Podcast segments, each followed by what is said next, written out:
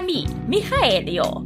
Und ihr hört Kulturindustrie, der Podcast, in dem vier Menschen über Pop und andere Kultur sprechen. Das ist Folge 55 und mir ins Toadland sind zugeschaltet Alex Batzkeit. Wow! Lukas Bawenschik. Einen wunderschönen guten Tag. Ich bin kein Mario-Charakter. Und Sascha Brittner. It's a me! Heute besprechen wir Retro-Gaming-Hype, der sich nun auch auf die Kinoleinwände überträgt. Anlass ist der Super Mario-Film namens The Super Mario Bros. Movie von Aaron Horvath und Michael Jelenic mit exorbitanter Starbesetzung auf der Tonspur. Der Film ist Anfang April erschienen und ist jetzt schon mit weltweit über 710 Millionen Dollar der Film mit den höchsten Einnahmen 2023. Und die positiven Rückmeldungen und Memes überschlagen sich. Und ich bin heute gespannt, wie wir uns heute überschlagen oder zusammenschlagen werden, was das Feedback auf diesen Film angeht. Aber zuerst möchte ich euch gerne fragen, welchen Charakter wählt ihr immer bei Mario Kart? Ich nehme immer Yoshi eigentlich, schon seit Super Nintendo Zeit. Yoshi! Ich bin so ein Kandidat dafür, immer durchzuwechseln und als feministisches Statement habe ich, glaube ich, zuletzt immer sehr gerne die eine der beiden Prinzessinnen genommen. Außerdem finde ich es cool, auch auf so einem Motorrad zu fahren. Also ich nehme immer Tod, weil ich denke, der ist klein und da hat man weniger Windresistenz so und da ist man schneller. und ich finde den eigentlich immer ganz süß. Und seine Frisur ähnelt deiner auch immer so ein bisschen. hey, keine Leaks. Ich würde tatsächlich in der neuesten Variante von Mario Kart, also für Switch, da kann man nämlich auch, ähm, weil es natürlich auch zum großen, zu Big Daddy Nintendo gehört, ein, ein Charakter von, oder Melinda von ähm, Animal Crossing wählen. Und die wähle ich dann immer. Davor weiß ich gar nicht, was ich äh, immer gewählt habe. Aber jetzt ist es äh, solide natürlich ein Animal Crossing Charakter. Und dann irgendwie in diesem random Mercedes den sich Nintendo für das Spiel lizenziert hat. Kein Plan, was es ist, aber naja. Gut, vielen Dank für die Antworten. Und ich würde jetzt gern mit euch über Super Mario sprechen. Und ich spreche jetzt sofort erstmal Lukas an. Denn Lukas, ich gehe davon aus, das war der beste Film, den du dieses Jahr gesehen hast, oder? Also da kommt definitiv nichts mehr ran. Ich war wahnsinnig angetan. Nein, ich erkenne hier alle Referenzen und so, aber ich hatte da einfach wirklich überhaupt keine Freude dran. Und ich würde einfach kurz abhaken wollen. Ich finde das einen ganz furchtbaren Film, aber ich finde ihn tatsächlich irgendwie interessant. Und zwar in der Hinsicht, dass sich tatsächlich, denke ich, die Art, wie Videospiele jetzt verfilmt werden, verändert hat. Und es gibt diesen Begriff bei Videospielen, der ludonarrativen Dissonanz, also so einem inhaltlichen Widerspruch zwischen Spielmechanik und begleitender Erzählung. Und ich habe das Gefühl, wir sind jetzt an dem Punkt, wo wir für Filme irgendwie einen Gegenbegriff suchen müssen. Nämlich sagen wir sowas wie, ich drehe es jetzt einfach mal um, die narratoludische Dissonanz, also irgendwie ein Widerspruch zwischen Erzählung und begleitender Spielmechanik. Denn das ist ein Film, dessen interessantestes Element ist ganz sicher, wie unmittelbar er versucht, die Visualität und auch bestimmte Elemente wie Zweidimensionalität, also wie diese halbierten Welten, die wir da oft vorgeführt bekommen, oder tatsächlich einfach diese verschiedenen Elemente dieses Mario-Universums, wie zum Beispiel das Kartfahren oder so, sehr unmittelbar übertragen bekommen. Also ich glaube, das hat auch viel damit zu tun, dass so eine ganze Generation von Konsumenten jetzt auch aufgewachsen ist mit Let's Plays und mit den Minecraft-Tutorials, seit sie irgendwie halt sechs sind oder sowas. Ich glaube, da haben sich Sehgewohnheiten einfach drastisch verändert und man involviert tatsächlich halt die Entwickler sehr viel stärker in den Prozess und glaubt in Hollywood nicht mehr, das umformen zu müssen, sondern ist sehr viel offener für andere Ästhetiken. Und ich glaube, das ist das Interessanteste, was wir hier besprechen können. Ich fand es einfach nicht besonders überzeugend gemacht, hatte nicht das Gefühl, dass man da auf interessante Weise mitarbeitet, sondern dass man sich durchfließen lässt von dieser anderen Ästhetik. Also es ist ein Film, bei dem fällt es schwer, sich zu langweilen, weil man die ganze Zeit vollgesülzt wird. Aber es fiel mir gleichzeitig auch wahnsinnig schwer, da irgendwas rauszunehmen, außer das hält meine Aufmerksamkeit, weil es laut und schnell und bunt ist. Aber ich bin da eher genervt rausgegangen, als hätte mich jemand 85 Minuten halt so angebrüllt und mit so Konfetti übergossen. Das war keine wahnsinnig angenehme Erfahrung für mich. Also alles in allem ein gutes Erlebnis, wie ich raushöre. Ja, war spitze. Sascha, du hast einen besorgniserregenden Crush auf Princess Peach. Konntest du dich denn trotzdem auch auf den fantastischen Plot des Films einlassen? Ja, durchaus. Also mir hat er irgendwie gut gefallen. Ich weiß auch nicht. Also so macht für mich auch nicht so viel Sinn, hier auch jetzt mit der ludonarrativen Dissonanz anzukommen, weil das ja wirklich so ein inhärent Videospiel behafteter Begriff ist und ich weiß nicht, ob der jetzt hier auf umgedichtet auf den Film zutrifft, weil der Film ist ja sowas von unfassbar harmlos. Also das kann ich überhaupt nicht nachvollziehen, dass man sich da jetzt irgendwie in irgendeiner Weise aufregen könnte. Wieso ist das was Gutes? Nee, Moment, ich sage ja nicht, dass das was Gutes ist. Man muss da ja trennen. Pass mal auf ich sag's mal so, der Film hat mich ungefähr so behandelt, als wäre mein IQ bei so 75. Und der Film möchte natürlich jeden mitnehmen. Also jeden, der irgendwie mal was mit Super Mario zu tun gehabt hat. Und das ist wahrscheinlich jeder unter 50. Und ich glaube, dass der Film das dann halt wirklich mit so einer ganz breiten, harmlosen Herangehensweise an den ganzen Stoff halt jetzt erledigt hat. Der hat mich einfach unterhalten für die Zeit. Er hat mich jetzt nicht gepackt. Es ist kein guter Film, in Anführungszeichen, was auch immer das halt, das, was auch immer man darunter verstehen mag. Aber ich kann einfach nicht verstehen, wie man sich jetzt hier über diesen Film in irgendeiner Weise aufregen kann. Weil es ist jetzt nicht so, als wäre da jetzt großes Potenzial verschenkt worden.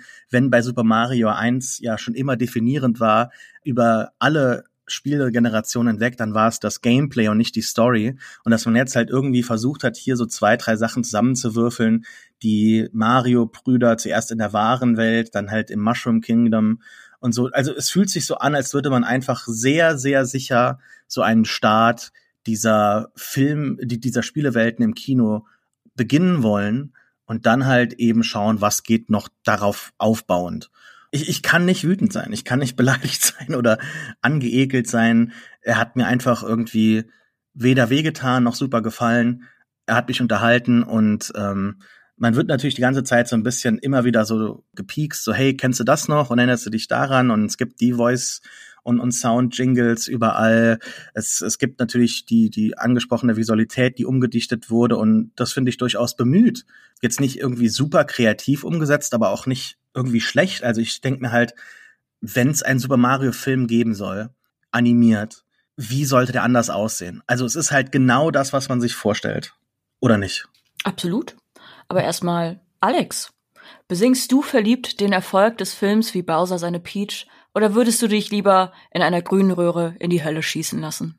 Weder noch. Ich bin grundsätzlich eigentlich ziemlich bei Lukas. Ich fand auch nicht, dass es ein wirklich guter Film ist, aber ich finde, er macht was Interessantes und das kreide ich ihm grundsätzlich tendenziell eher positiv an. Lukas hat mir eigentlich den ganzen Game Studies Background, den ich jetzt hier einbringen wollte, vorweggenommen. Und zwar ist es ja grundsätzlich so, dass in der, sag ich mal, wissenschaftlichen Auseinandersetzung mit Videospielen schon ganz lange dieser Kampf eigentlich im Ursprung schon äh, der Game Studies irgendwie kämpft. Was macht Videospiele aus? Spielt man sie, weil sie einen irgendwie mit einer Story nach vorne ziehen oder spielt man sie, weil die Spielelemente eigentlich dasjenige sind, was das Spiel ausmacht?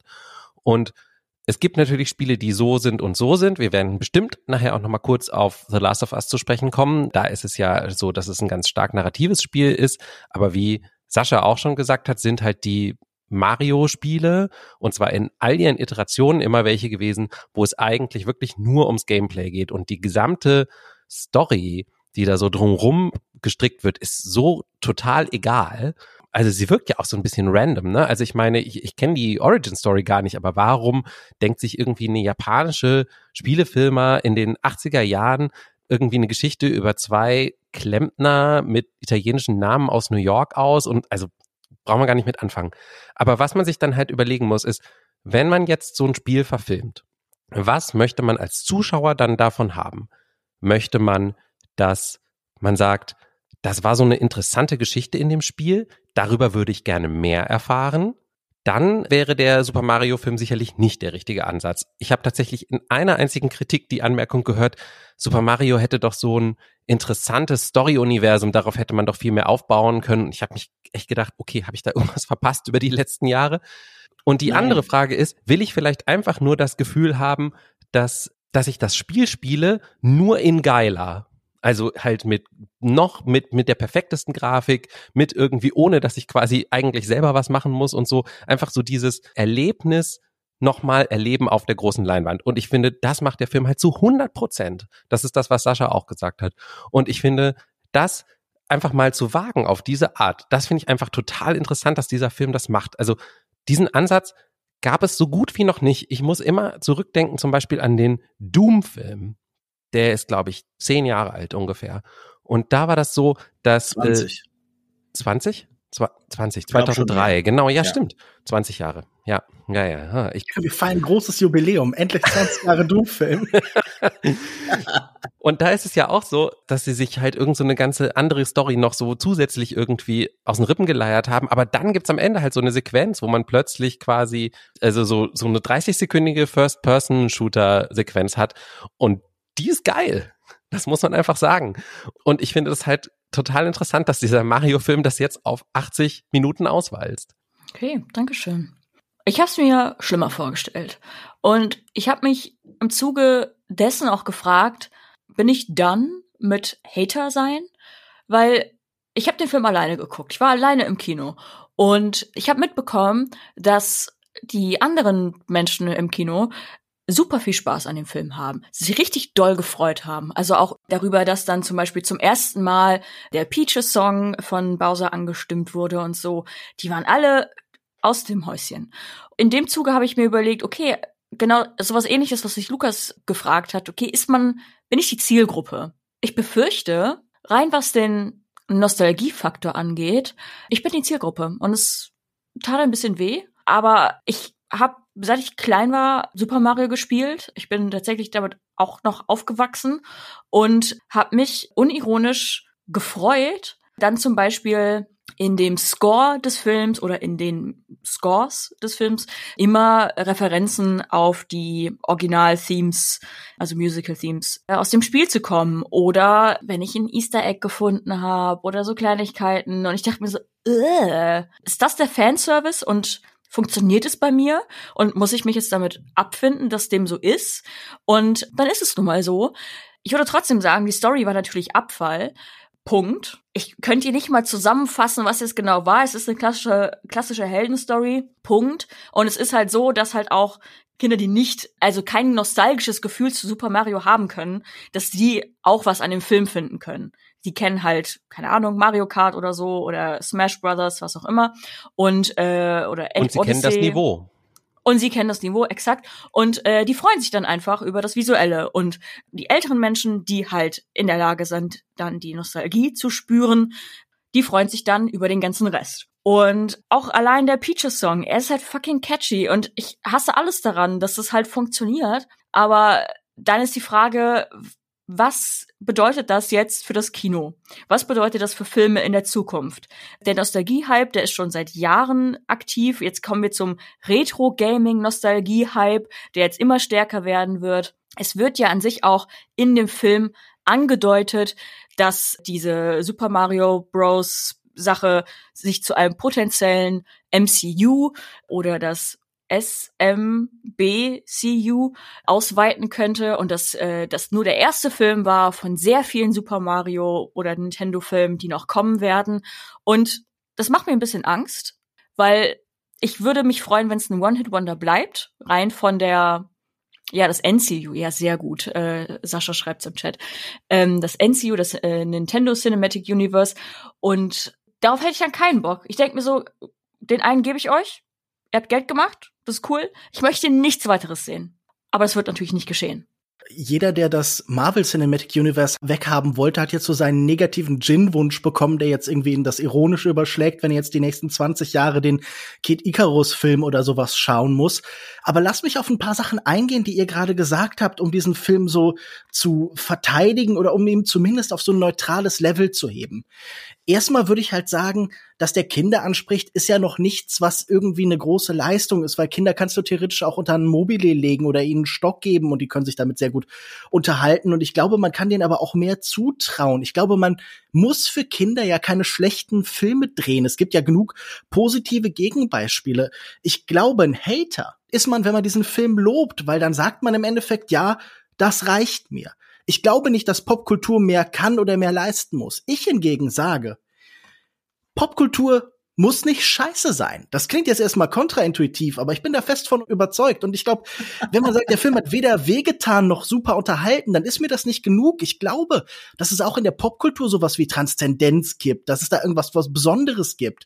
Ich glaube, dass irgendwie Popkultur auch mehr bieten kann. Also die Beatles und David Bowie sind auch Popkulturen. Star Wars und Godzilla und Watchmen und Marilyn Monroe und so ein Song, den man halt irgendwie um drei Uhr nachts hört, den man dann noch für Jahre im Kopf hat und immer mit einem Moment verbindet und Videospiele, die man irgendwie bis morgens um fünf halt gezockt hat und plötzlich merkt man so, das hat mich irgendwie hypnotisiert und man wird immer Phasen seines Lebens plötzlich mit sowas verbunden haben und ich glaube, das bietet dieser Film hier einfach nicht, sondern er bietet halt eben wirklich das maximal stromlinienförmige. Ich glaube, Popkultur ist immer dann am besten, wenn man das Gefühl hat, etwas ganz allgemein ist es nur spezifisch für einen selbst. Wenn man plötzlich in diesem total trivialen Treller-Song im Radio merkt, da ist auch irgendwas drin, das sich ganz spezifisch auf mich beziehen kann.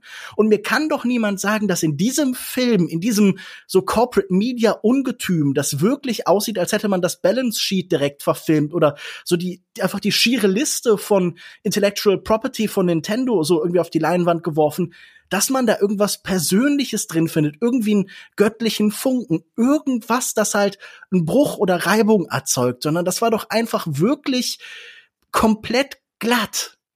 Das reicht euch doch nicht. Ja, aber dann ist meine Gegenfrage, welche transzendentale Metaebene siehst du denn bei Nintendo Super Mario? Das ist ja auch Nein. eine Frage, ja. Es, es geht mir doch gar nicht jetzt um dieses spezifische Beispiel, sondern das hatte ich ja gesagt über Popkultur im Allgemeinen. Aber nennen wir selbst einen ganz simplen Film, den ich nicht so besonders mag, der für mich auch schon eher für negativen Trend steht. Aber sowas wie der Lego-Film hat es doch auch geschafft, eine andere Ebene reinzubringen. Bei den Pixar-Filmen hat man jahrelang darüber geredet, hey, die bieten was für die Kinder und für die Erwachsenen. Die bieten auch tatsächlich eine emotionale Erfahrung. Oder für meine geliebten Ghibli-Filme, wo ich immer das Gefühl habe, da gibt es kein Alter, für das die falsch sind. Das sind einfach gute Filme, die eben Inhalte haben, die auch gerade bei Kindern funktionieren, bis auf vielleicht einige etwas blutrünstigere Beispiele. Und das sehe ich hier überhaupt nicht, weil ich glaube, dieser Film begnügt sich damit, diese Nintendo-Referenzen zu machen. Hier ist noch der GameCube-Klingelton und da ist noch das Punch-Out-Café und da spielt der Kid Icarus auf seinem alten Nintendo oder so, weil der gar nicht mehr glaubt, dass da sowas wie ein Erwachsener im Publikum sitzt. Der glaubt an die völlige Infantilisierung aller Alterskohorten. Und wenn ich mir den Erfolg angucke, dann muss man wahrscheinlich sagen, ja, wahrscheinlich haben sie damit recht. Ich habe eine Frage an dich. Immer gern. Only, it's only a game. Why you have to be mad? Ich bin ja nicht mad. Ich glaube, das ist auch die falsche Kategorie, sondern ich glaube einfach, dass mehr möglich ist. Und darin sehe ich auch irgendwie so die Aufgabe eines Kritikers hinzugehen und zu sagen so, hey, da wäre doch mehr drin. Und ich bin jetzt auch nicht jemand, der sofort da die richtige Antwort hat oder so. Aber ich habe mir auch gedacht, so bald kommt der Writers Strike in Hollywood, das gerade für abgestimmt worden wie soll das denn noch irgendwie wirken? Also ich habe das Gefühl, dieses ist hier ein Streikbrecherfilm, weil der ja, Beweis, genau, man den, braucht eigentlich keine Autoren, weil es nicht Film mehr schlimmer werden kann. Definitiv, ja. Aber das ist halt, du hast es halt auch schon aufgezeigt, ne? Also welche Möglichkeiten hat man, wenn man jetzt mal davon ausgeht, man möchte ein Videospiel oder ein Videospieluniversum, was irgendwie Menschen über 40 Jahre lang Spaß gebracht hat, irgendwie einen Film daraus machen. Also, mhm. da, dass man das wollen will, ist ja, kann man natürlich schon mal erstmal in Frage stellen und ja. damit, damit hast also du natürlich mein, sicherlich auch ich recht. Ich habe vorhin dieses Mobile-Beispiel gebracht und dachte mir auch, also das Mobile möchte ich auch nicht verfilmt haben und irgendwie den Karton, den man gespielt hat, da brauche ich auch keine Filmreihe mit acht Teilen vor. Genau. Und du hast halt, welche Möglichkeiten hast du? Du hast die Möglichkeit, den Lego-Film zu machen. Also das heißt, du hebst das Ganze auf so eine Metaebene. Ich vermute mal sehr stark, dass auch Greta Gerwigs Barbie-Film, der dieses Jahr kommt, ja irgendwie in so eine Richtung geht, ja. wenn man dem Trailer nachfolgt. Der hätte vor einem Jahr auch jeder gesagt, was soll man denn mit einem Barbie-Film machen? Und jetzt, sobald genau. ein Name dran ist mit einer Persönlichkeit, sind alle so, das wird super. Genau. Das also das heißt, man, man hinterfragt im Text der Verfilmung eigentlich das, was man da tut. So. Und, ähm, und hinterfragt, welche Welt dieses Spielzeug eigentlich oder dieses Spiel, was auch immer, also da, die, die IP, die man verfilmt, was die eigentlich ausdrückt und versucht, das zu reflektieren und darüber eine Story zu spinnen. Und wenn man das dann geschickt genug macht, dann macht man es halt so, dass der Film trotzdem nicht nur eine theoretische Abhandlung ist, sondern gleichzeitig auch irgendwie ein abenteuerliches Spaßding. So. Dann hast du die Möglichkeit, die sowas wie Arcane gemacht hat, dass du halt sagst, wir haben hier wirklich, also es war vielleicht ursprünglich mal nicht viel da, aber wir, wir polstern das jetzt aus und wir erzählen eigentlich eine neue Geschichte, die aber die aber irgendwie ähm, dem Ganzen was hinzufügt und die aber darauf äh, zurückreferiert und deswegen alleine schon mal ein eingebautes Publikum hat. Das ist ja so ein bisschen auch der Weg, den viele andere Filme gehen, ähm, dass sie einfach sagen, so wir wir, wir breiten das aus, wir erschaffen uns die Geschichte eigentlich erst und wir nehmen nur so ein paar Elemente aus dem ursprünglichen. Das war auch so ein bisschen das, was der ursprüngliche Super Mario Film, über den ja ständig alle reden, jetzt irgendwie äh, so ein bisschen versucht hat damals. Oder, und das ist einfach nur, das, das ist das Einzige, was ich interessant an dem Film finde, den ich wirklich auch nicht gut finde. Oder du sagst halt, okay, was ist die Essenz dieses Spiels und wie bringen wir die auf die Leinwand? Und die Essenz ist halt äh, eben hüpfen, springen, Kart fahren und dumme kleine Sprüche, so. Und ich finde es halt zumindest einfach mal, natürlich kann man das auch aus dieser Sicht von so einem Corporate Cash Grab sehen, aber man kann halt auch sehen, okay, hier hat wirklich jemand mal versucht, die Essenz dieser Mario-Spiele irgendwie in einen Film zu gießen. Das ist halt das, was bei rausgekommen ist. Es ist halt zumindest irgendwie auf so eine bizarre Weise ehrlich. Ja, das sehe ich genauso, das unterschreibe ich so. Ich frage mich auch, Lukas, bist du mehr verärgert darüber, dass der Film jetzt so sich gestaltet, wie er das tut, oder bist du eher ein bisschen darüber verärgert, dass der Film so Erfolg hat? Oder beides, weil ich würde da schon ganz gern differenzieren wollen, mhm. um, um vielleicht dir noch mehr Rückmeldung zu geben. Weil das, was du über die Popkultur gesagt hast, eben, das unterschreibe ich voll. Da gebe ich dir natürlich recht. Das, da versuche ich seit, seit, was weiß ich, wie vielen Jahren auch meinen Beitrag zu leisten, halt bei, bei anderen Sachen mit meinem Podcast oder sowas oder äh, würde auch immer dafür plädieren.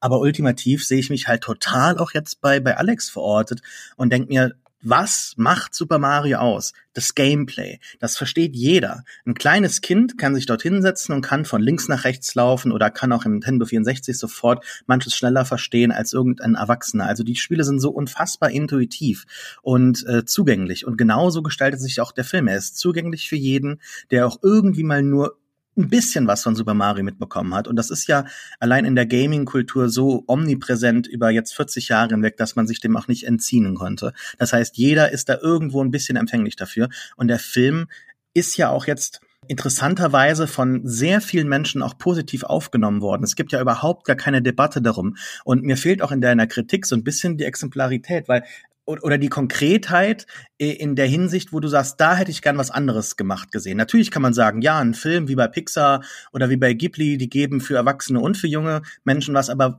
wo ist denn bei Super Mario da in irgendeiner Weise was abzugreifen? Man könnte vielleicht jetzt am Anfang ein bisschen sagen, ja, da sind zwei italienische Klempner, also Einwanderer oder Menschen mit Migrationshintergrund dort in Brooklyn am Arbeiten, Arbeiterklasse, die gehen am, am Anfang des Films erstmal in so ein riesiges Apartment da rein, also wir sind in einer äh, Gentrifizierung, vielleicht sowas könnte man da mit reinbringen, aber da, da hört es auch schon irgendwie auf. Also der Film ist überhaupt nicht politisch und manche, habe ich jetzt gesehen, in manchen Reaktionen, besonders im rechten Flügel, rechte Ideologien, äh, finden das sogar ganz toll, weil da wurde schon im Voraus irgendwie befürchtet, oh Gott, ist Peach jetzt ein Girlboss oder äh, kommt jetzt irgendwie was anderes? Und der Film hat ja da eine ganz spannende Mitte gefunden die genauso spannend wie enttäuschend ist, weil er halt gar nichts macht. Peach ist einfach genauso dabei und, und muss Mario erstmal erzählen, was alles so passiert, führt ihn so in die Welt ein und äh, erklärt auch den wirklich komplett Unbedarften, was so in der Super Mario Welt passiert. Man muss springen, man muss von A nach B laufen, am Ende geht so eine Fahne runter, okay, wir haben es verstanden und jetzt fahren wir Kart von A nach B. Also es ist immer auch so total Level-Design-mäßig aufgebaut, dieser ganze Film. Er operiert ja auch teilweise mit so Übersicht Übersichtskarten von wo jetzt irgendjemand hinläuft und dann kommen Figuren aufeinander reden und dann gehen sie wieder weiter. Also wie in so einem Spiel. Man hätte da jetzt ja erwarten können, dass Mario diese Welt gar nicht retten muss oder retten tut am Ende. Er wird irgendwie von jemand anderem jetzt ersetzt oder, oder Peach macht das dann am Ende. Aber es ist ja dann auch genauso enttäuschend, dass dann die Super Mario Brüder am Ende das Ganze retten. Übrigens auch in unserer Welt. Also da ist das habe ich nicht so richtig verstanden, dass der Film dann nochmal in unsere Welt gehen muss. Mhm. Ähm, also ähnlich wie halt der alte Super Mario-Film aus den 90er Jahren. Also das ist, das ist so enttäuschend und, und unpolitisch und langweilig, dass ich da irgendwie auch gar nicht jetzt konkret sagen kann, das stört mich oder das stört mich. Es ist einfach mhm. total glatt. Das hast Aber was lobst du denn denn, wenn du gerade sagst, der ist enttäuschend und langweilig? Er ist total leicht zu konsumieren, wie so Fast Food. Und da denke ich nicht drüber nach, der, das hinterlässt nichts, das ist im Augenblick mitreißend, so halt, wenn man denkt, und auch unterhalten, ich habe auch paar Mal gelacht, weil man halt denkt, ah, das kenne ich oder das ist schön umgesetzt oder hier hat man was versucht, aber da denke ich nicht länger drüber nach, weil halt mhm. überhaupt nichts haften bleibt, finde ich. Aber das ist halt, glaube ich, die Mindestanforderung, die ich an Popkultur stelle, dass sie irgendeine Form von Identität hat, dass sie irgendeine Form von Reibung erzählt. Popkultur kann doch auch verrückt und schräg und absonderlich sein. Und das ist dieser Film jetzt überhaupt nicht. Wie gesagt, ich erwarte ja gar keine Trauma-Story oder Gentrifizierung oder was du da erwähnt hast. Ich bin letztlich einfach ein bisschen irritiert, dass man den Film positiv auslegt, dass er sich in keinerlei Hinsicht angreifbar macht, dass er wirklich an keiner Stelle diese komplette glatte Oberfläche irgendwie aufgibt. Naja, was heißt, es ist gut? Für mich in erster Instanz irrelevant, seichte Unterhaltung. Und seichte mhm. Unterhaltung hatte ja auch schon immer einen Platz in der Popkultur und auch im Kino. Das ist es damit nun. Mhm. Das, was nicht seicht ist, ist natürlich der NCU-Gedanke dahinter und dass das wahrscheinlich jetzt uns die nächsten Jahrzehnte weiter begleiten wird und es weiterhin erfolgreich sein wird, was da jetzt alles reingebuttert wird und dass es niemals aus eben dieser Irrelevanz und Seichtheit rauskommen wird. Das kann man kritisieren, ja. Und man kann sich aber fragen, okay, braucht man manchmal einfach so ein, so ein Brain Reset? Etwas, wo man einfach also wir haben ja alle irgendwas, was wir konsumieren mhm. ähm, an Medien, das uns nicht fordert und auch explizit nicht fordern soll, hm. um einfach mal Urlaub fürs Hirn zu haben, weil auf der anderen Seite, ich möchte mich auch nicht jedes Mal mit einem kapitalistischen Kampf auseinandersetzen. Ja, aber Moment, es gibt doch so viel Sachen, die einem das anbieten. Ist das wirklich Mangelware? Also muss man sich dafür irgendwie einsetzen? Ich habe das Gefühl, wir hm. sind eher an dem Punkt, wo so eine umfassende Identifikation mit, sagen wir einfach wirklich, wenn du gerade vom kapitalistischen Kampf redest oder was auch immer das Schlagwort war, so eine unmittelbare Identifikation mit dem ganzen Business. Also bei so einem Film fangen die Leute fast automatisch wie erzogen an, eben von dem Cinematic Universe dahinter zu reden. Wir haben gerade eine ganze Reihe von Filmen, die unmittelbar die Leute, die irgendwie Lizenzen abschließen und Verträge machen, also zum Beispiel er oder der Tetris-Film oder so, zu Helden erklärt haben. Wir sind in der Zeit, in der Leute wie Kevin Feige oder die Russo-Brüder berühmter sind und mehr wahrgenommen werden als tatsächliche Künstler, obwohl sie halt irgendwie nur so komische Verwaltungsfiguren sind. Und ich glaube, das ist doch auch alles Ausdruck dieser selben Situation. Und dieser Film ist doch ein Ausdruck davon. Der könnte genauso gut davon handeln, wie halt die Super Mario Lizenz irgendwo gekauft wird oder so, weil er so unmittelbar halt einfach nur die Frage, was hier verkauft wird und was irgendwie die Leute kennen, was die Marke ist, auf der Leinwand gebracht wird. Also es könnte genauso gut ein Film sein, der so am Anfang von so einer großen Pressekonferenz oder einem Nintendo Direct irgendwie gezeigt wird, um das 40-jährige Jubiläum von Super Mario zu feiern oder so. Ja, das stimmt. Und man könnte fast vielleicht sogar noch argumentieren, dass es dass es fast schon ehrlicher ist, ne? wenn man es so macht, wenn man wenigstens sagt, so, wir tun jetzt nicht so, als würden wir noch irgendwas dahinter ja. machen und ähm, das ist hier wirklich quasi Soylent Green und ähm, viel Spaß damit. Ganz interessant, dass der Film eigentlich auch gar nicht mehr erzählen muss. Also es gibt genug Elemente, wie zum Beispiel die Wirkungsweise des Supersterns, dieses Unverwundbarkeitssterns, der irgendwie zuerst so total groß aufgebaut wird am Anfang und dann eigentlich keine richtige Rolle mehr spielt bis ganz zuletzt. Die werden vom Film gar nicht mehr erklärt, sondern da wird vorausgesetzt, dass man das schon von den Spielen weiß, oder? Ich habe das Gefühl, das Erzählen ist wirklich einfach nur noch so Alibi-mäßig, sondern das meiste wird schon so wie bei einem tatsächlichen Cinematic Universe halt so erwartet, dass man das halt mitbringt schon. Das ist ein ganz typischer MacGuffin, oder? Ich meine ja auch viele andere Beispiele. Also zum Beispiel auch die Wirkungsweise dieser Eisblumen oder sowas wird nicht mehr erklärt, sondern da wird einfach davon ausgegangen, jeder, der das hier sieht, kann ja, sich vorstellen, woher das kommt. Was das soll nicht erklärt werden? Du siehst es doch visuell umgesetzt. Das finde ich ja weder gut noch schlecht. Das war ja erstmal nur die Feststellung, dass hier nicht mehr erzählt werden muss, Sascha. Das ist ja keine Kritik jetzt gerade, sondern nur erstmal eine Anmerkung. Ach so. Na, ich fand das eher enttäuschend, dass das Ding eher aussah wie einer von den Sternen, die man braucht, um ein Level zu beenden. Und dann war es halt so ein Unverwundbarkeitsstern. Das passte für mhm. mich nicht zusammen. Muss ich ganz ehrlich mal sagen. Bin ich ein bisschen enttäuscht. Können wir über ein Element noch sprechen, das mich zumindest so ein bisschen irritiert hat, weil es wie so der Atavismus dieses Dreamwork-Gedanken war, dass man so irgendwie immer so ein bisschen so Edginess noch drin hat, dieser seltsame Selbstmord, Suizidstern, der da in dieser Zelle von Luigi sitzt, der die ganze Zeit auf seinen Tod wartet. Was habt ihr mit dem gemacht? Ich habe drüber gelacht. Ich habe ich hab gedacht, ich kenne einfach die Referenz nicht. Ehrlich gesagt. Gibt's eine bestimmte Referenz, worauf das irgendwie anspielt? Ich weiß nicht. Ist es nicht aus ja Mario Galaxy? Hm, das habe ich sogar gespielt. Insofern fällt mir jetzt nichts ein.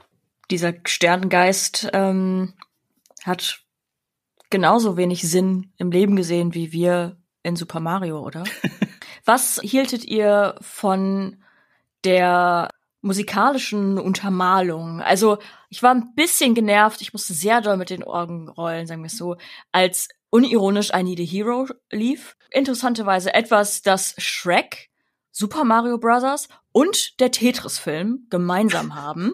Ähm, Direkt danach den Tetris-Film sah, und da lief dann auch wieder Ja. Holding Out for a Hero. Da war ich echt so, es gibt doch mehr als einen Song auf der Welt. Die Needle Drops waren wirklich sehr, sehr schlimm, fand ich auch. Ich fand auch Ja. Take, Take on Me zum Beispiel Ja. einfach unfassbar schlecht gewählt für diese Szene. Man hätte alles mögliche andere nehmen können dafür. ja, Und Thunderstruck fand ich auch sehr naheliegend. Hm.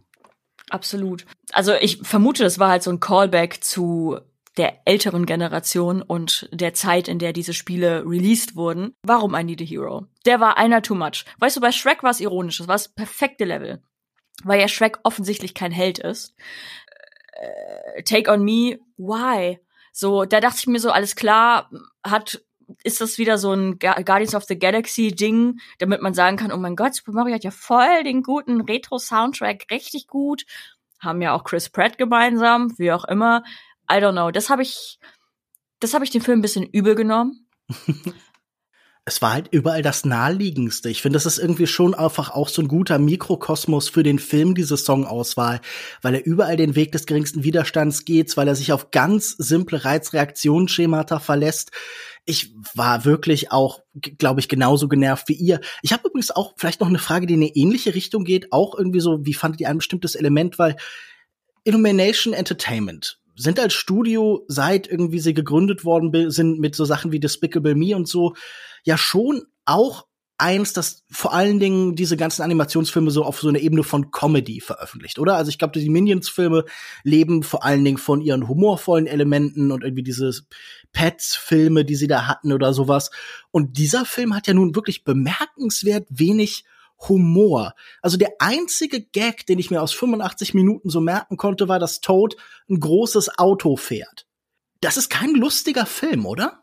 Ja, generell ist, würde ich sagen, Toad wahrscheinlich der einzige lustige Charakter in dem Film, ne? So, wenn überhaupt. Ja. Nee, stimmt. Hast recht. Also ich habe viel gelacht.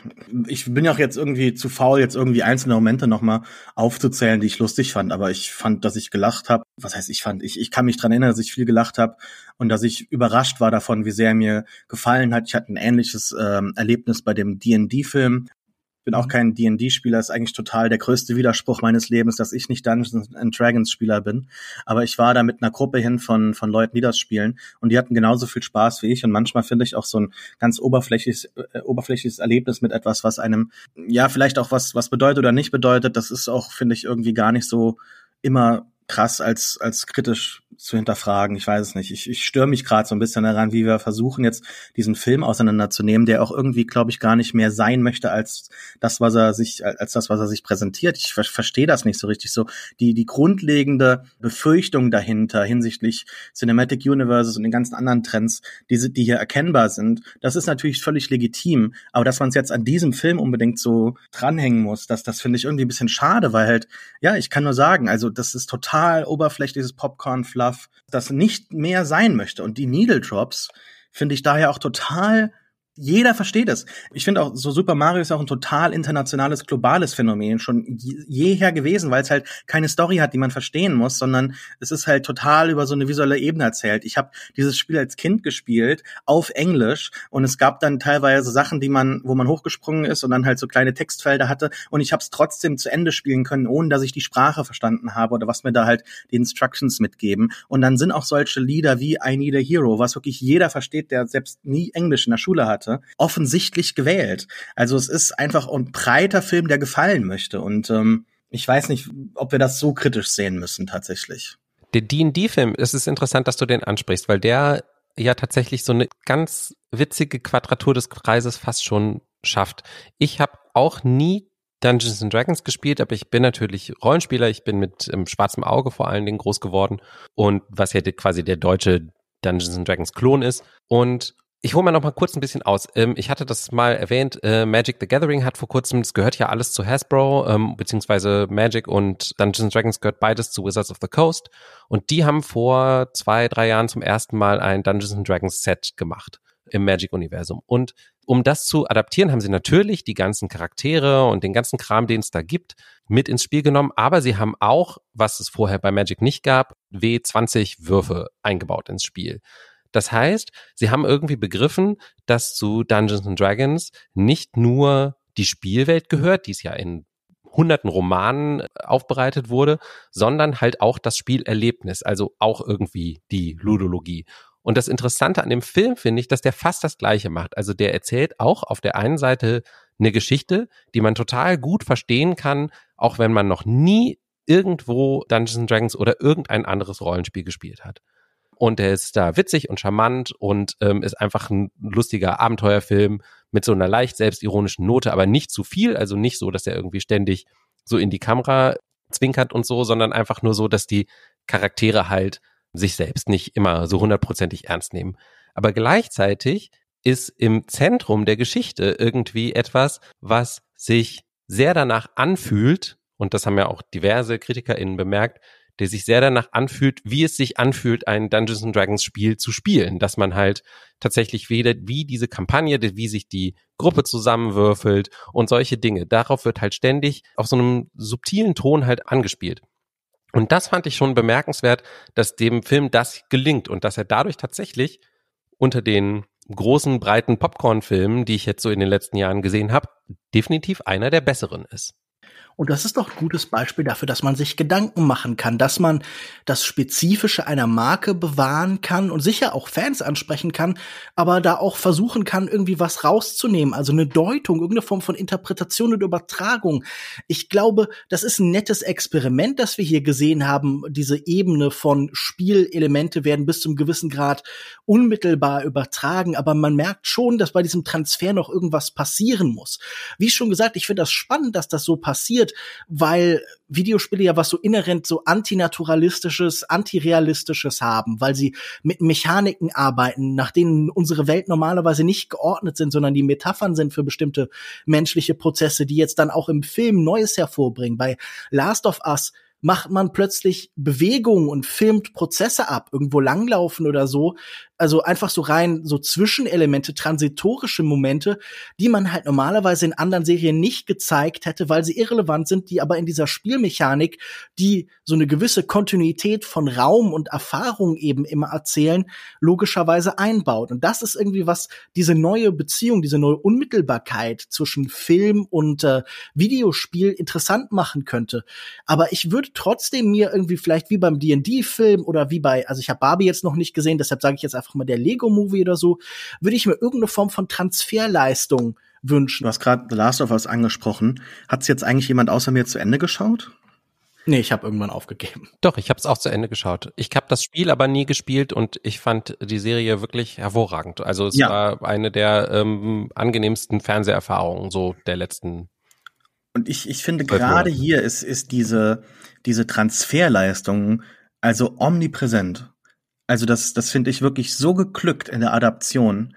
Weil das Spiel ist ja damals rausgekommen in so einer richtigen Zombie-Welle, ne? The Walking Dead war ein paar Jahre vorne dran erschienen und das war ja auch schon irgendwie so ein bisschen spät dran. Ans, die, die frühen 2010er waren ja wirklich so eine Zombie-Zeit. Und die Serie kommt jetzt, nachdem diese Welle eigentlich so abgeebbt ist und beschäftigt sich jetzt mit dem Stoff des Spiels auf eine ganz spannende Art und Weise und nimmt eigentlich das, was man so auch aus dem Spiel rausziehen soll, dass es eigentlich gar kein Zombie-Spiel ist. Klar, es ist ein Zombie-Spiel, weil es Zombies im Spiel gibt. Aber in dem Spiel äh, versucht man ja eher in dieser Welt einem vertraute Person so besonders erscheinen zu lassen und die müssen dort klarkommen. Ich finde, The Last of Us ist ja eigentlich schon so eine spielbare cineastische Präsentation dieser bereits schon im Spiel episodischen Narrative, weil da gehen wir auch von Ort zu Ort, also von Stadt zu Landschaft, Begegnungen, kommen und gehen. Es ist klar in Jahreszeiten eingeteilt und dieses Spiel operiert bereits so auf einem strukturellen Level wie eine Serie und dann sind auch solche filmischen Übergangsszenen,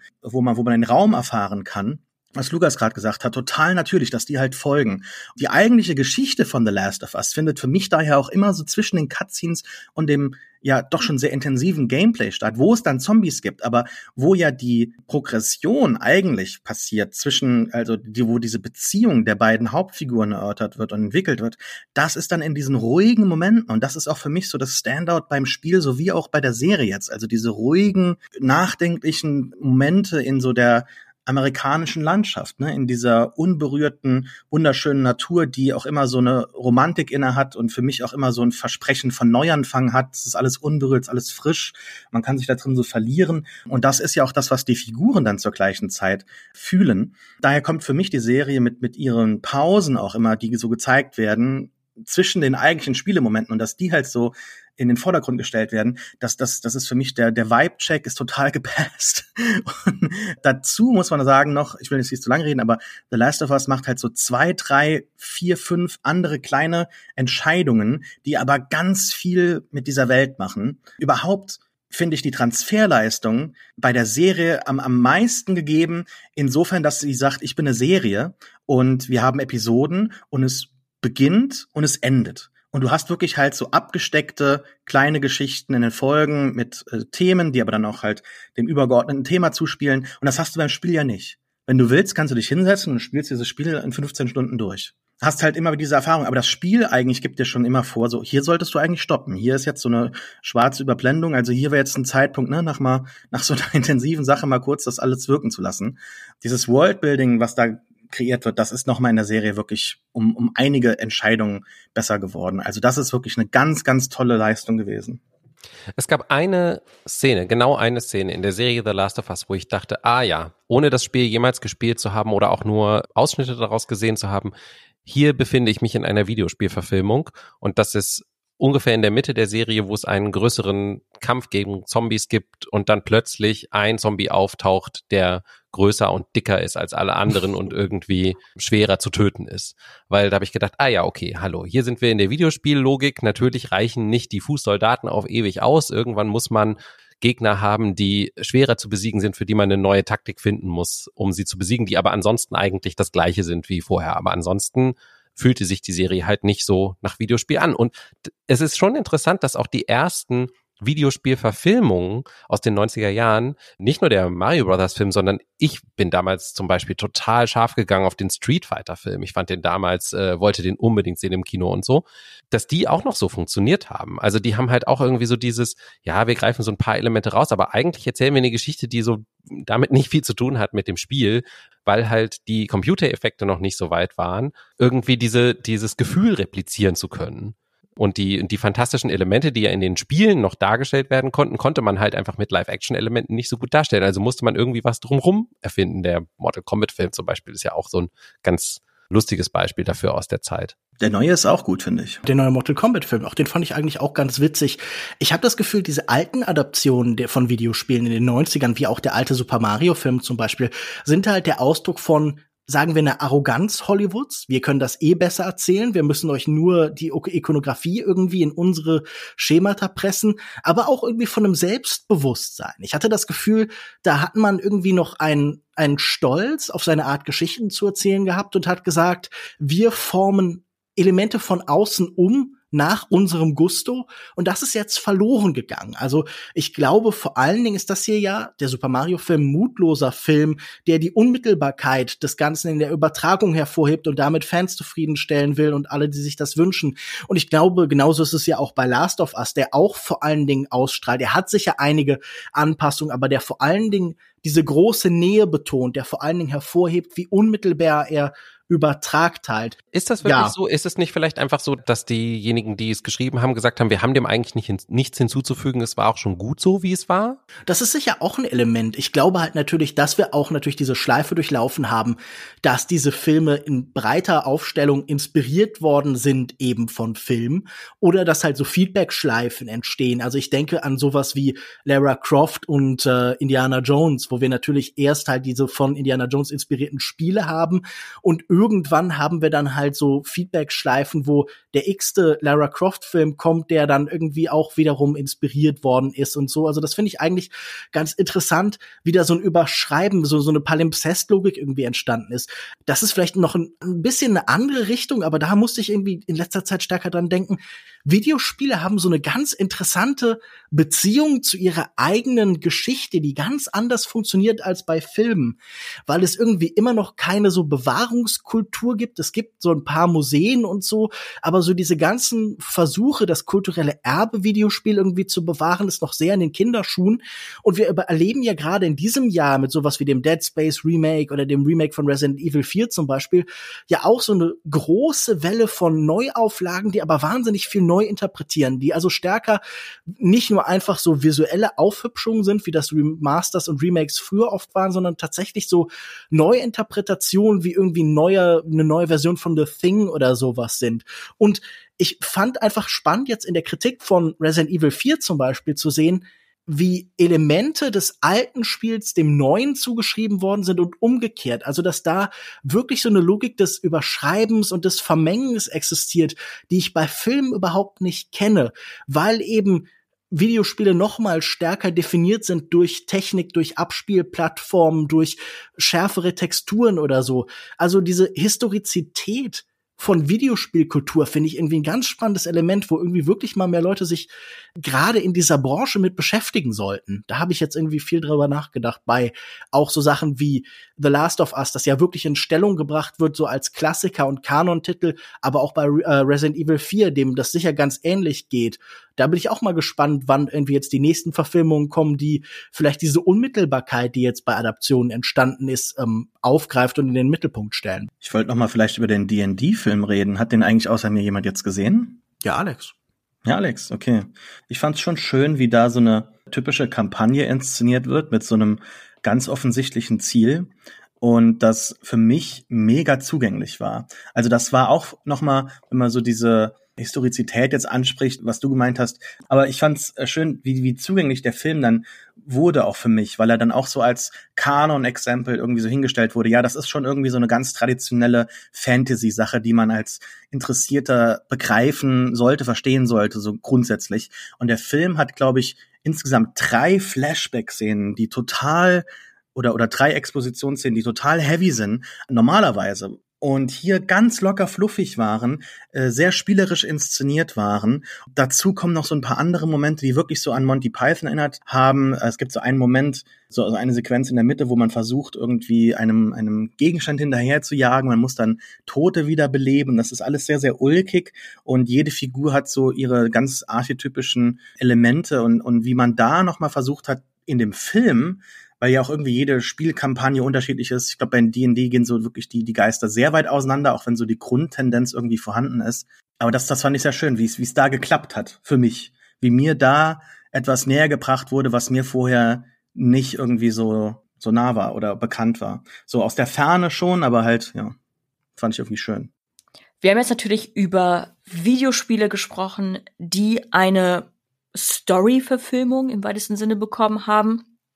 Aber es war ja natürlich letztens auch in aller Munde oder in vieler Leute Munde, der Tetris-Film.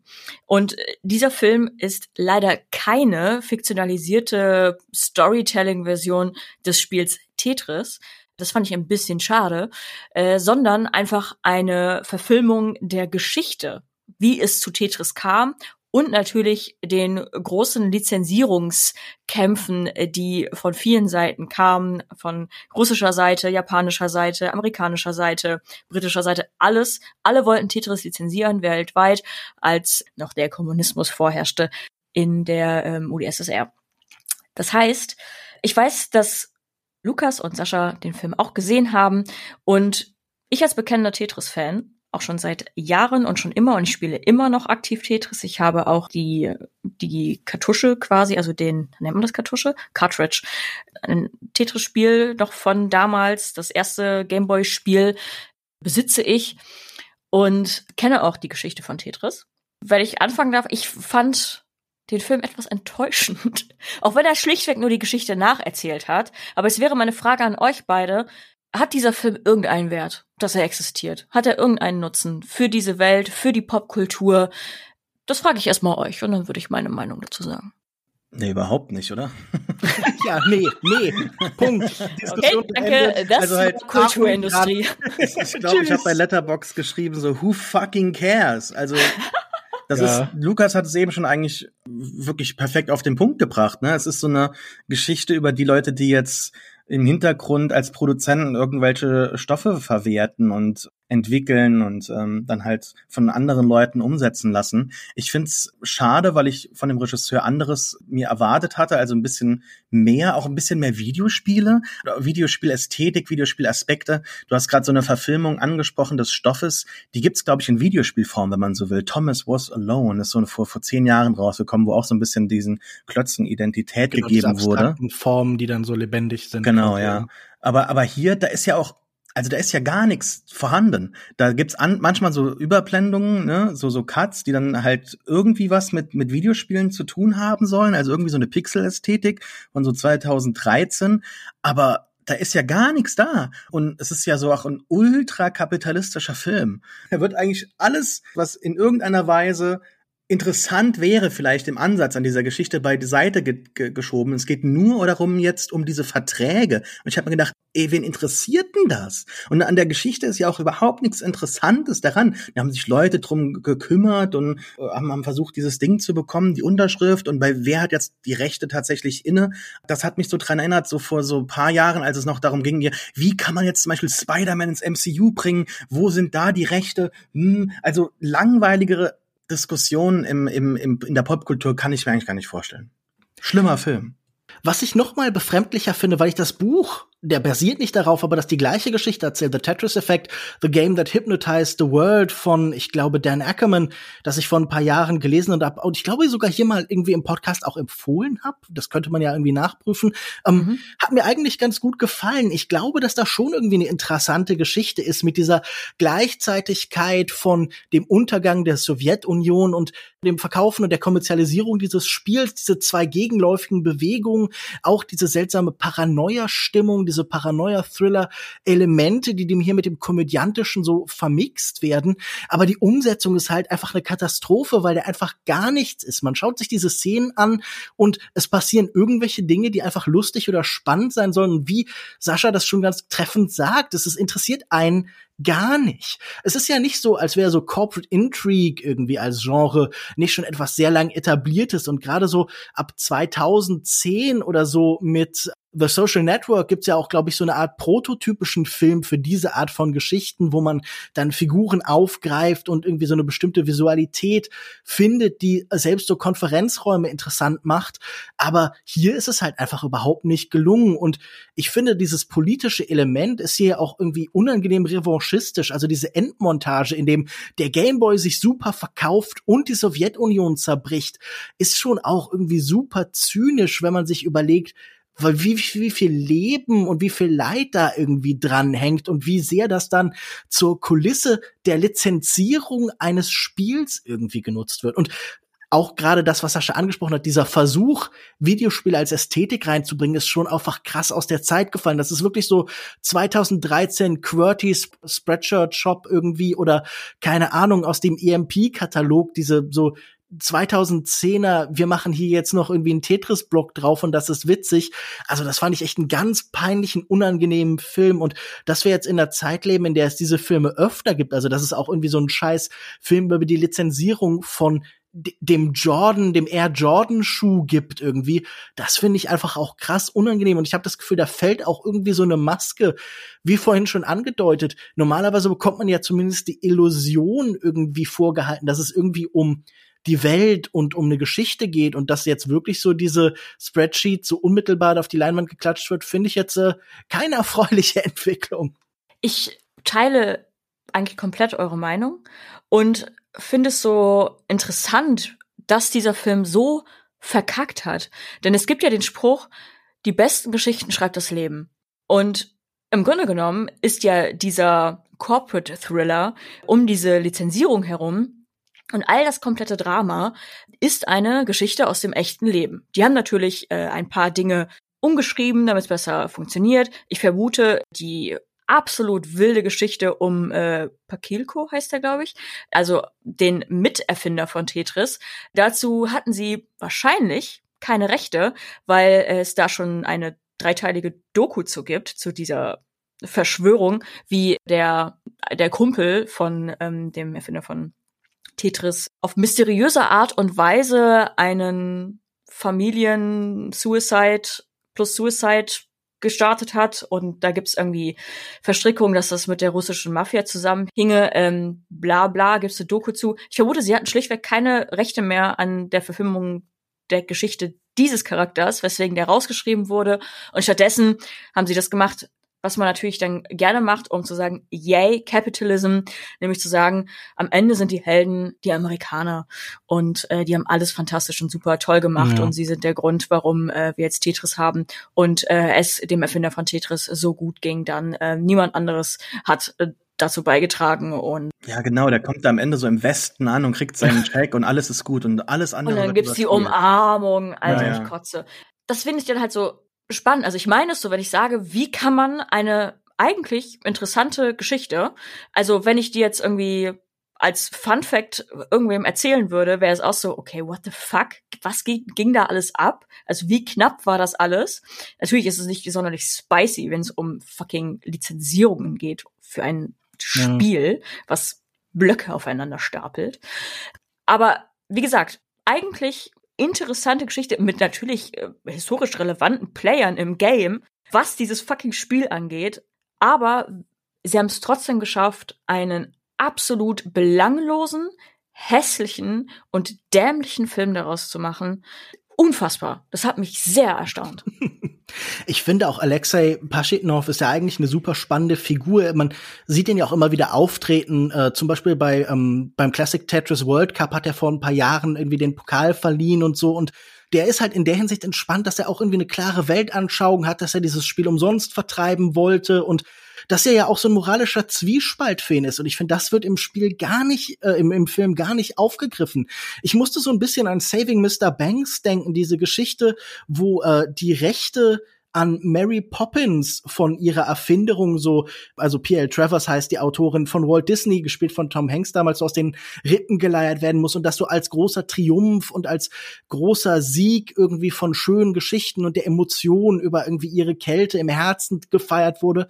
Und hier ist es ja auch so ein bisschen so. Also ich finde auch, dass man zumindest irgendwie seine ehemaligen Gegner ja so ein bisschen ernster nehmen könnte. Also, dass die Sowjetunion hier so eine lächerliche Karikatur ihrer selbst ist, hier so hässlich erzählt wird und so äh, durchrinnt. Also, dass man irgendwie von ihrer Gier und von diesen Grenzen halt dieser Utopie erzählen kann, das fände ich eigentlich super spannend. Aber wenn das darauf hinausläuft, dass halt alle zusammen Final Countdown singen oder sowas, dann finde ich das einfach auch so ein bisschen unangenehm. Also, ich finde, das ist wirklich ein krass zynischer Film, der ähm, so mit seinem spielerischen, so ein bisschen albernen Tonfall, haha, guck mal, da ist irgendwie der dumme Sohn, der von seinem Vater gehauen wird, hihi, und jetzt kommt da noch mal irgendwie eine andere Figur und haut ihn auch noch oder so, also wirklich so auf so einem Slapstick-Level. Damit überspielt er wirklich eine sehr schwarze Seele, der es in dessen Brust schlägt. Außerdem gab es schon eine sehr gute Verfilmung von Tetris und zwar in den 1990er Jahren gab es so einen Werbespot, als der Game Boy rauskam. Ich weiß nicht, ob ihr den mal gesehen habt, wo so zwei Jungs hinten im Bus sitzen. Sagt mir jetzt gerade nichts. Mir auch nicht. Schade. Die sitzen hinten im Bus und fangen dann an, Tetris zu spielen gegeneinander über dieses Kabel. Und dann plötzlich sieht man, dass sie in die Welt des Spiels eintauchen und dann so die Blöcke so von oben runterkommen und sie müssen ihnen ausweichen. Und der eine holt den anderen so aus so einer, verlinken wir mal in den Show Notes. Ganz großes Kino. Beste Tetris-Verfilmung. Mm, Das klingt fast schon existenzialistisch. Tetris ist doch auch mega existenzialistisch, oder? Dieser Absolut. ewige Kampf und irgendwie die Probleme, die einem über den Kopf wachsen. Genauso wie Super Mario hat es doch irgendwie so was wahnsinnig. Also es ist ja auch irgendwie so eine Sisyphus-Geschichte in beiden Fällen, oder? Super Mario, der immer wieder die Prinzessin retten muss und irgendwie die Blöcke, die endlos kommen. Also klar, es gibt auch genug Versionen von Tetris, die irgendwie mit einem potenziellen Sieg enden können, aber es gibt auch genug, die so aufgebaut sind, dass sie irgendwann so quasi unmöglich werden zu spielen und dann irgendwie wirklich halt so als existenzialistische Lebensmetapher funktionieren. Und ich glaube, das ist gerade die Art von, von Abstraktheit von Spielen, die irgendwie eine große Kraft hat. Und diese Oberführung in Plots in die eine wie in die andere Richtung schwächt ja eigentlich so diese Urkraft, die in Spielen liegt, dass sie halt so breit deutbar sind, dass sie alles und nichts bedeuten halt irgendwie. Habt ihr mal in Tetris gewonnen? In welcher Version denn? Im klassischen Tetris. Das Also die Gameboy-Version auf jeden Fall, ja. Wie sieht denn das aus? Ich habe immer gehört, da kommt irgendwie so eine Rakete. Raketenstart, genau, das Okay. ist das, Genau. das Ende des Spiels, ja. ja, habt ihr auch mal alle Reihen aufgeräumt? Ja, ja, klar. Das gibt ja sogar bei den meisten aktuellen Tetris-Varianten noch mal so Bonuspunkte. Also irgendwie Ja, bei genau. Tetris 99 oder Tetris Effect oder sowas ist das jeweils mit einem Bonus versehen. Ja. Ja, das sind äh, meine größten Erfolge im Leben. Alles klar. Äh, Heute ging es um Retro-Gaming. Kommen wir, wie immer bei Kulturindustrie, zu unseren Empfehlungen. Und ich würde gerne Alex bitten, seine Empfehlung zu teilen. Ja, ich würde gerne ein Buch empfehlen. Ich bin damit ein bisschen late to the party, denn dieses Buch ist vielfach preisgekrönt und auf vielen, vielen besten Listen ge- gelandet vor vier Jahren, glaube ich, als es rausgekommen ist. Darum mit Charme. Sorry, es war ein Sch-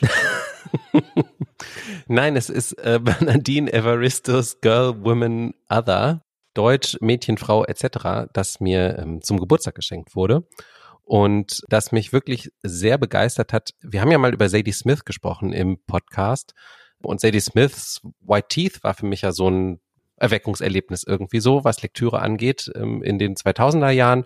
Und jetzt 20, fast 20 Jahre später dieses Buch zu lesen, was ein ganz anderes Buch ist, aber irgendwie so den gleichen Geist atmet, so in gewisser Weise, nämlich durch ein Kaleidoskop von verschiedenen Geschichten, also auch hier von schwarzen Frauen in Großbritannien, so generell einfach die Geschichte eines Landes eigentlich zu erzählen, mal durch einen anderen Blickwinkel.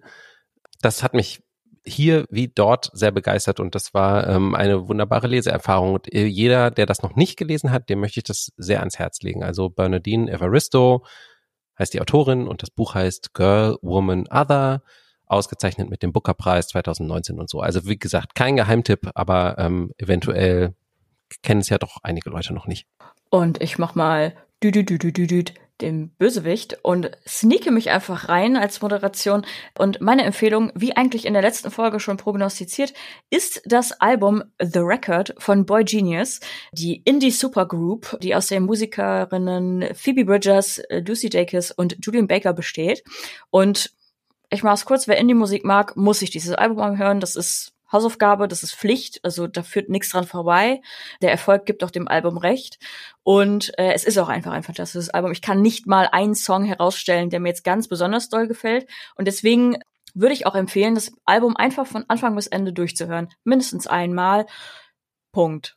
Und kleiner äh, kleines Schmankerl obendrauf zum Album. Es gibt einen Kurzfilm auf YouTube. Was heißt Kurzfilm? Es gibt einen, einen kleinen Film auf äh, YouTube zum Album zu einzelnen Tracks, bei dem Kristen Stewart Regie geführt hat. Also, wen das interessiert, führt euch das gerne mal zu Gemüte. The Record von Boy Genius. Und jetzt gebe ich weiter an Sascha. Ja, vielen Dank. Äh, ich hätte auch gern The Record äh, empfohlen.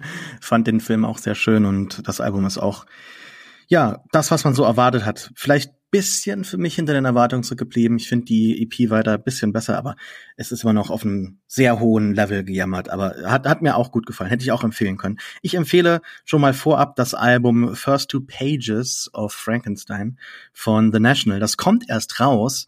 Ein paar Songs sind bereits draußen. Ich habe aber auch schon jetzt mal auf die Tracklist geschaut und einige Songs bereits letztes Jahr hören können. Also ich würde sagen, ich habe schon so zwei Drittel, wenn nicht sogar drei Viertel der Songs jetzt gehört. Ich war nämlich letztes Jahr in, in den USA im Urlaub und ich bin so großer National-Fan, dass ich gesagt habe, komm, das äh, hole ich auch noch gerade mit und habe da so ein paar Songs auch noch hören können, die äh, damals noch unreleased waren. Jetzt kommt dieses Album vier Jahre nach dem letzten raus. Das war auch übrigens erschienen mit so einem Begleitfilm von Mike Mills. Alicia Vikander war damals in der Hauptrolle zu sehen. Ich weiß nicht, wie ihr das manchmal so erlebt, aber es gibt ja so Alben von so Bands, die man mag.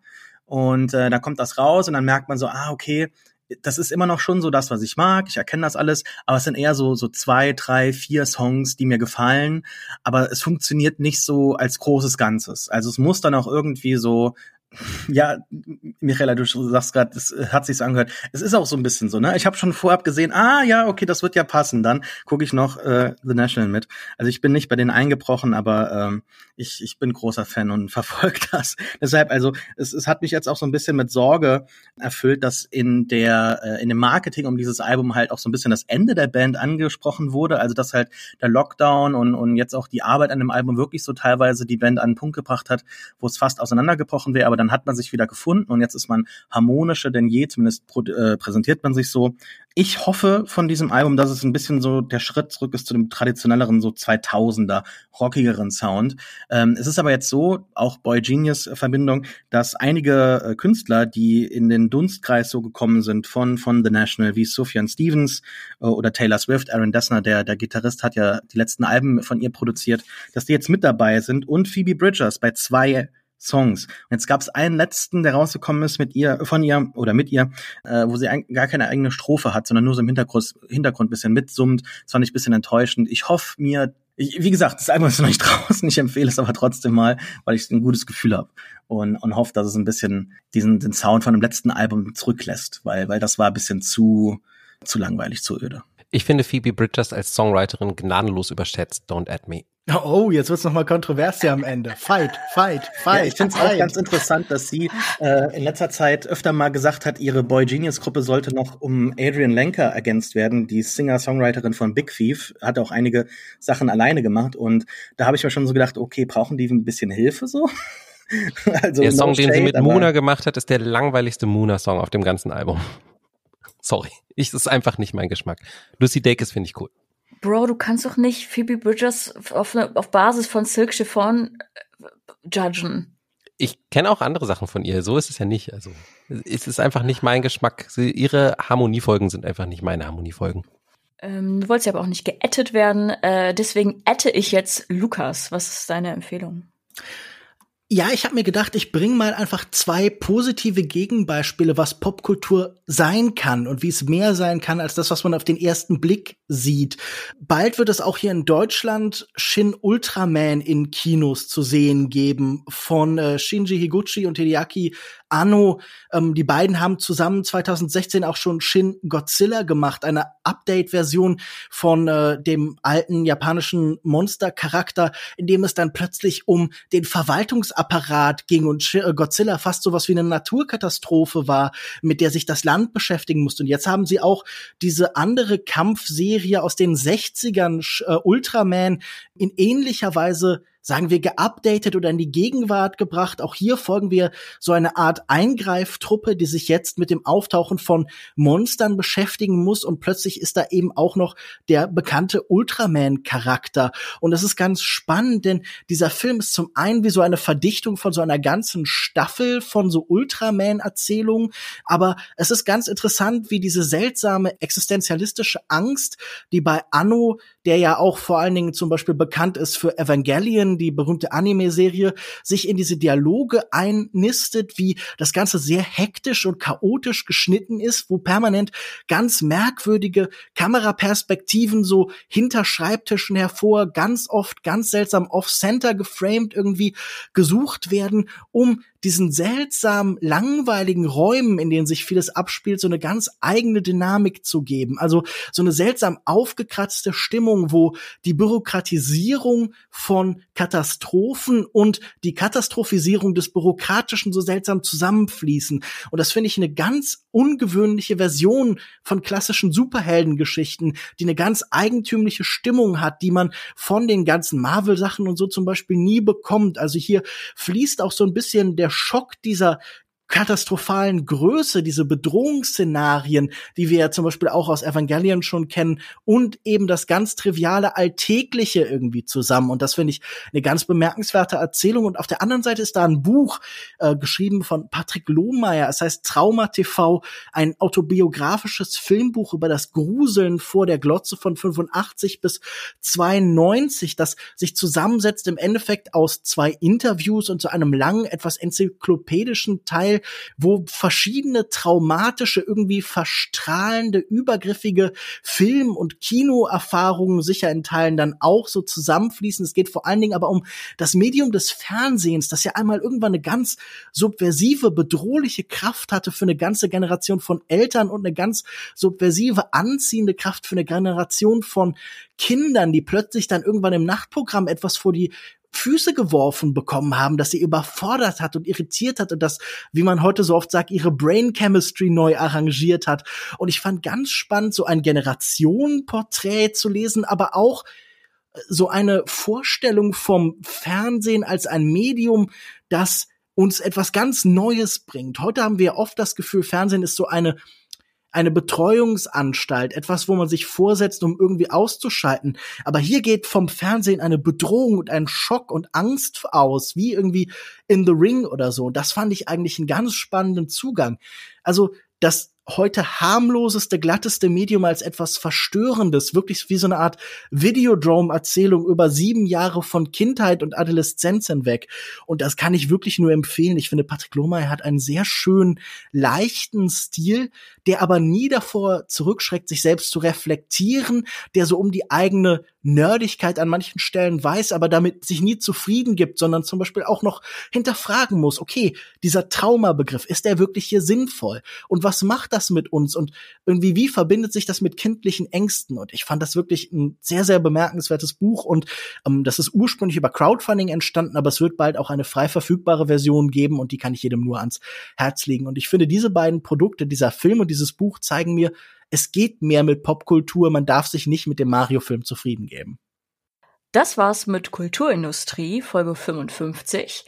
Ähm, wenn euch das gefallen hat, dann gebt uns gerne Feedback auf Twitter, entweder jedem Einzelnen von uns, mir at mihatori, äh, Sascha at reefed, Alex at Alex Matzkeit und Lukas at Kinomensch oder unserem Podcast-Twitter-Account. Ja, wir haben noch einen. Ähm, und zwar at Kultindustrie. Und ähm, wenn ihr es super toll fand, könnt ihr uns gerne auch eine positive Bewertung geben auf äh, sämtlichen Podcast-Apps. Einfach so Top Podcast, gerne wieder. Da würden wir uns drüber freuen. Und empfehlt uns euren Freunden, Feinden, Familienmitgliedern und Nachbarn ja, bis zum nächsten Mal und vielen Dank. Tschüss. Ciao. Ciao. Tschaußen.